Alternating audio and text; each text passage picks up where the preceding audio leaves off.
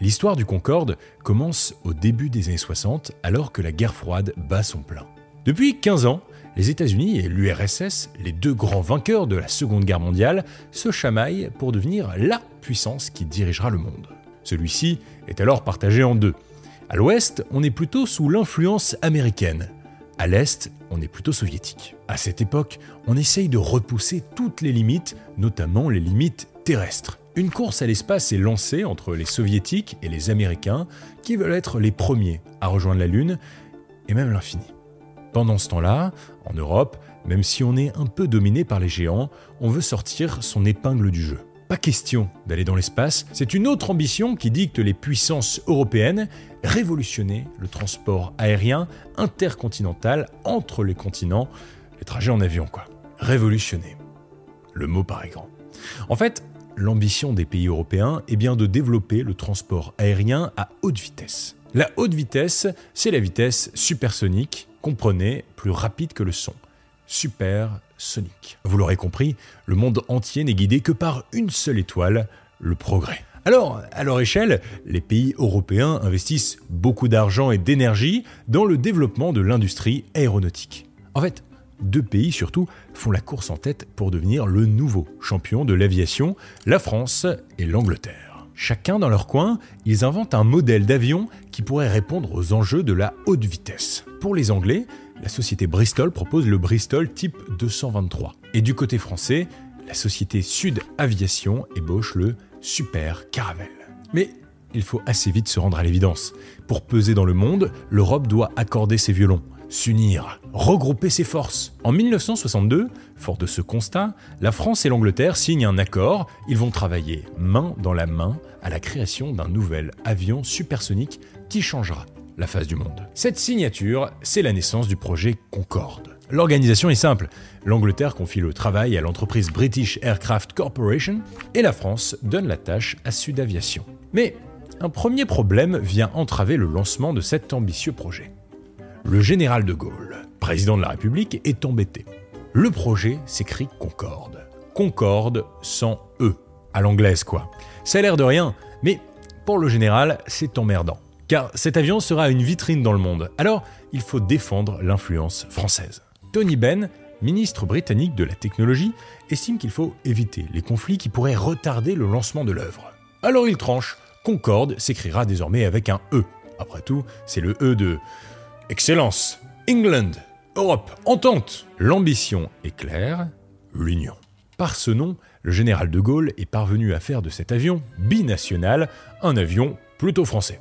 Au moins dans l'esprit des Français. Voilà, on peut se mettre au travail. Assez vite, on commence à avoir des informations sur ce mystérieux projet. L'avion commercial est prévu pour 1970, des photos sont publiées. C'est une grande surprise, on dirait une fusée, il ressemble d'ailleurs beaucoup à l'avion X-15 américain, avec ses quatre réacteurs sous une aile delta. C'est-à-dire une aile en forme de triangle. Seule et unique solution pour atteindre la vitesse Mach 2.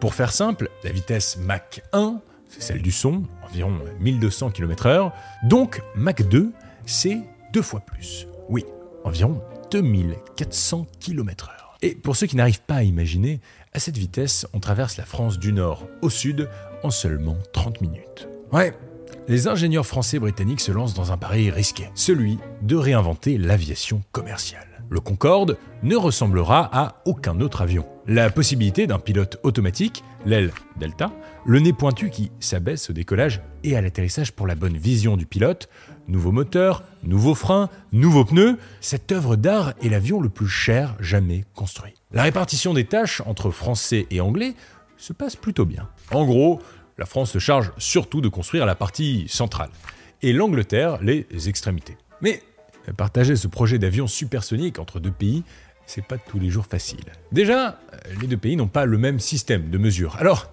faut toujours tout convertir, convertir les données. Et puis, le vrai problème est surtout budgétaire. En France, le général de Gaulle s'est jeté corps et âme dans l'aventure Concorde. Il est en quelque sorte dans une logique du quoi qu'il en coûte. L'avenir et le prestige de la France dans le monde en dépendent. En Angleterre, on est plus timide sur le budget, on ne veut pas trop dépenser. Malgré tout, Près de 7 ans après le début du projet, l'oiseau blanc de 180 tonnes d'alliage est prêt à défier les cieux en décollant de Toulouse. Nous sommes le dimanche 2 mars 1969 et le prototype Concorde 001 est tracté à l'aéroport Toulouse-Blagnac. Enfin. Après tant d'essais et de tests au sol. Dans le cockpit, les pilotes André Turca et Jacques Guignard. Derrière eux, un peu inquiet, l'ingénieur Henri Perrier, le père du Concorde, accompagné du mécanicien Michel Rétif. Nous y sommes. Les quatre hommes s'apprêtent à vivre un moment absolument historique. Tenter de faire décoller cette fusée de voyage, Maître serait fou à l'épreuve du terrain. C'est un voyage vers l'inconnu, car le Concorde n'a jamais quitté le sol. Alors certes, on fait plein de tests hein, et de simulations, mais là, il va voler. Les journalistes de tous horizons sont réunis au sol pour couvrir cet événement historique. Il est 15h38, la tour de contrôle s'adresse à l'équipage, feu vert. André Turca actionne les leviers des gaz. Le Concorde se cabre, il décolle avec élégance dans un fracas assourdissant. Ça y est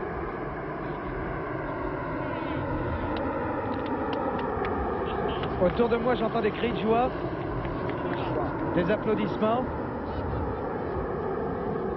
Nous y sommes. Le Concorde est dans le ciel.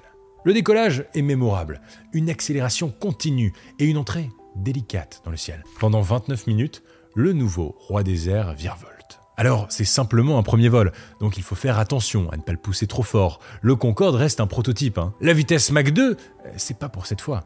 En fait, avec les moteurs, l'air chauffe beaucoup dans l'avion. Donc, le Concorde a ce qu'on appelle des groupes de conditionnement d'air pour éviter la surchauffe. Il en a trois. Mais avant le décollage, Michel Rétif, le mécano, se rend compte qu'un d'entre eux ne s'ouvre pas. Pas grave, on ne volera qu'avec deux d'entre eux. Mais pendant le vol, le groupe de conditionnement d'air utilisé tombe en panne. Il n'en reste plus qu'un. Gros risque d'accident. Mais ça passe. Le monde entier salue le premier succès de l'avion franco-britannique.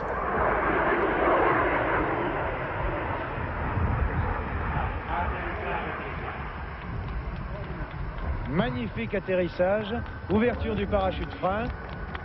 Autour de nous, des applaudissements, vraiment.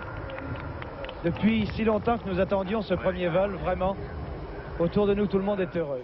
André Turca, le pilote du premier vol, donne ses impressions devant les journalistes. Le calme de cet avion supersonique était impressionnant, on sentait vraiment qu'il était fait pour ça. Français et anglais sont bel et bien en train de révolutionner l'histoire du transport aérien. Mais dans l'intimité des usines de fabrication, on s'inquiète un peu. Le chef-d'œuvre présente des faiblesses, des problèmes de moteur et surtout de gestion de la chaleur. On se rend compte qu'il faut réapprendre. C'est un nouveau moyen de transport. Le projet Concorde a tout naturellement un écho international.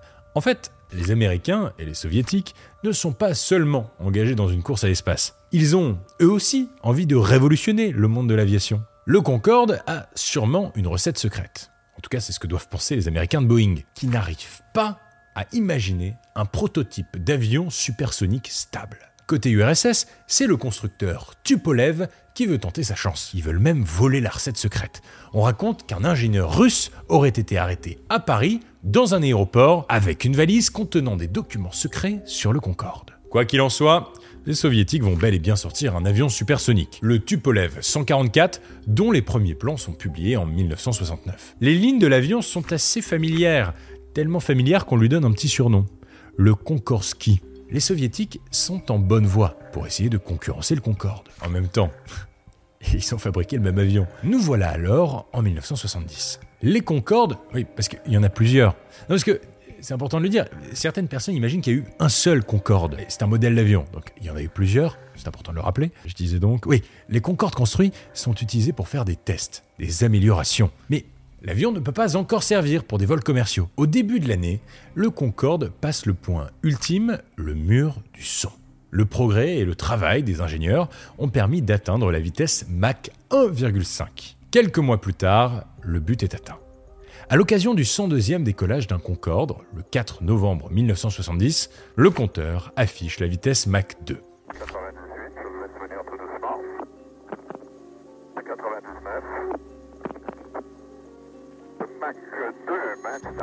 Faut dire qu'au cours de l'année, tout le monde a travaillé d'arrache-pied. Les ingénieurs évidemment, mais aussi les pilotes. Ils reçoivent des formations spéciales Concorde. Leur technique de pilotage est adaptée. Ils volent comme ils marchent. Ils inventent même un petit jeu entre eux, faire des tonneaux dans les airs. Blague d'aviateur quoi. Ça y est, tout est opérationnel. L'avion majestueux fonctionne. Il déchire le ciel à chaque décollage. Les pilotes sont formés, les fabricants confiants. Bon, euh, il reste bien quelques défauts, mais on les met gentiment sous le tapis. Il est donc temps de passer à la phase 2 du projet, au chapitre 2 de notre histoire, commercialiser la nouvelle star du ciel. L'un des principaux enjeux du Concorde, c'est bien sûr un enjeu commercial. Parce que, bon, s'il est performant et séduisant, personne n'en veut vraiment pour l'instant. Les industriels français et anglais doivent donc élaborer une stratégie pour le vendre en série aux compagnies aériennes qui pourraient en commander plusieurs exemplaires. Et une fois encore, qui intervient en premier pour soutenir la vente? Le général, bien sûr. Il propose une idée assez simple, faire de la pub. Il faut montrer à quel point cette prouesse française va révolutionner le transport aérien. Petit conflit encore, car les Anglais ne veulent pas mettre autant d'argent dans la communication. Malgré tout, on va créer au Concorde une image plutôt sexy. Technologie, pouvoir, vitesse, voilà les promesses du projet Concorde. En 1971, Georges Pompidou fraîchement élu président de la République, est la première personnalité à faire un trajet en Concorde. L'avion lui plaît bien, mais il est assez conscient des limites de l'appareil. Lorsque le gouvernement français et le gouvernement britannique ont pris la décision d'entreprendre ensemble la construction d'un appareil de transport supersonique, ils savaient qu'ils s'engageaient sur une voie difficile. Il faut donner à l'avion une belle image, voilà le nouvel objectif. Alors, on envoie des Concordes en Afrique du Nord, au Moyen-Orient, en Asie, pour faire des démonstrations devant des foules réunies. Le Concorde est une star, on se prend en photo avec lui. La stratégie commence à prendre doucement. Les compagnies aériennes sont attirées par ce nouveau bijou de technologie. Elles se l'arrachent même un peu. En 1972, plus de 15 compagnies aériennes dans le monde commandent des Concordes en série. Nous y sommes ce projet qui a déjà plus de 10 ans atteint enfin son but. Tout concorde. Mais alors que la fête bat son plein, un événement vient casser l'ambiance. Nous sommes en 1973, c'est le premier choc pétrolier, début d'une crise économique mondiale. Hausse des prix, mais surtout hausse des prix du carburant. Les créateurs du Concorde voient rouge. Comment continuer les ventes dans un tel contexte?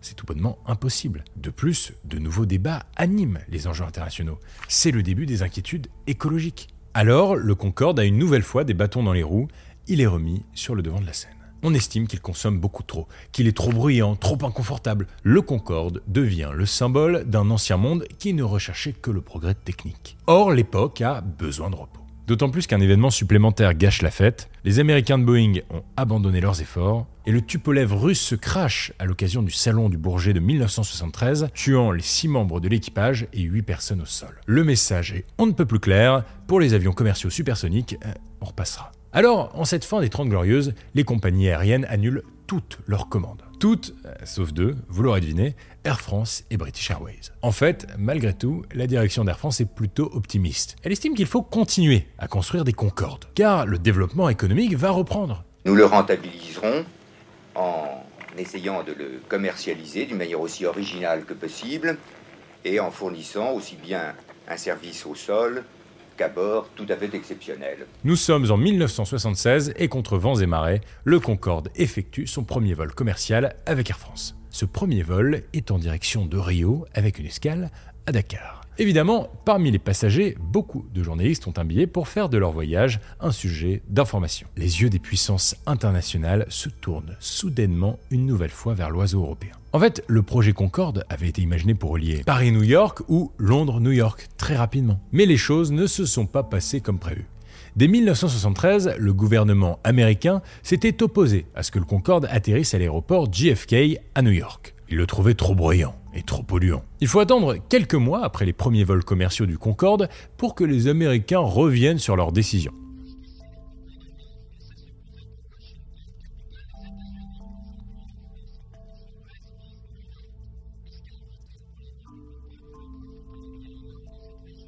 Seule condition, ajouter sur l'avion un mécanisme anti-bruit. C'est chose faite, le Concorde peut désormais rejoindre New York. Paris-New York en 3h30, eh bien, c'est chose faite depuis aujourd'hui. Après 22 mois d'attente, 21 mois et 18 jours, très exactement. Désormais, tous les jours, à 15 500 mètres d'altitude et à 2200 km/h, Concorde reliera Paris à New York en deux fois moins de temps que le plus rapide et Boeing. Le roi des cieux est de retour. On organise beaucoup de trajets entre Paris et New York. C'est quand même un truc de dingue. Imaginez bien qu'en 1980, on peut faire Paris-New York en 3h30. Je tourne cet épisode en 2022 et il faut 8h30 pour faire ce trajet. Le Concorde revient donc sur le devant de la scène et se forge la renommée qu'on a toujours voulu lui donner. Il devient l'avion des stars, des personnalités politiques, des chefs d'entreprise. Le prix du billet et les conséquences écologiques sont étrangement moins mises en avant. On commence à le comprendre, l'aventure Concorde, c'est une succession très rapprochée d'échecs et de victoires. Par exemple, même si Air France et British Airways font beaucoup de vols, le projet Concorde n'est pas rentable économiquement ce qui constitue un nouvel obstacle. Il consomme quatre fois plus de carburant par passager. C'est le prix de la vitesse, disent ses partisans. Argument commercial qui aurait dû séduire les passagers. Or, Concorde n'est rempli qu'à 57% en dessous du seuil de rentabilité. Alors, il faut une nouvelle fois trouver une solution. En 1983, les deux compagnies font le choix d'arrêter les vols internationaux et de ne concentrer le trajet en Concorde que sur deux lignes, Paris-New York et Londres-New York. C'est la seule solution. L'oiseau blanc est cher, ils l'ont à entretenir.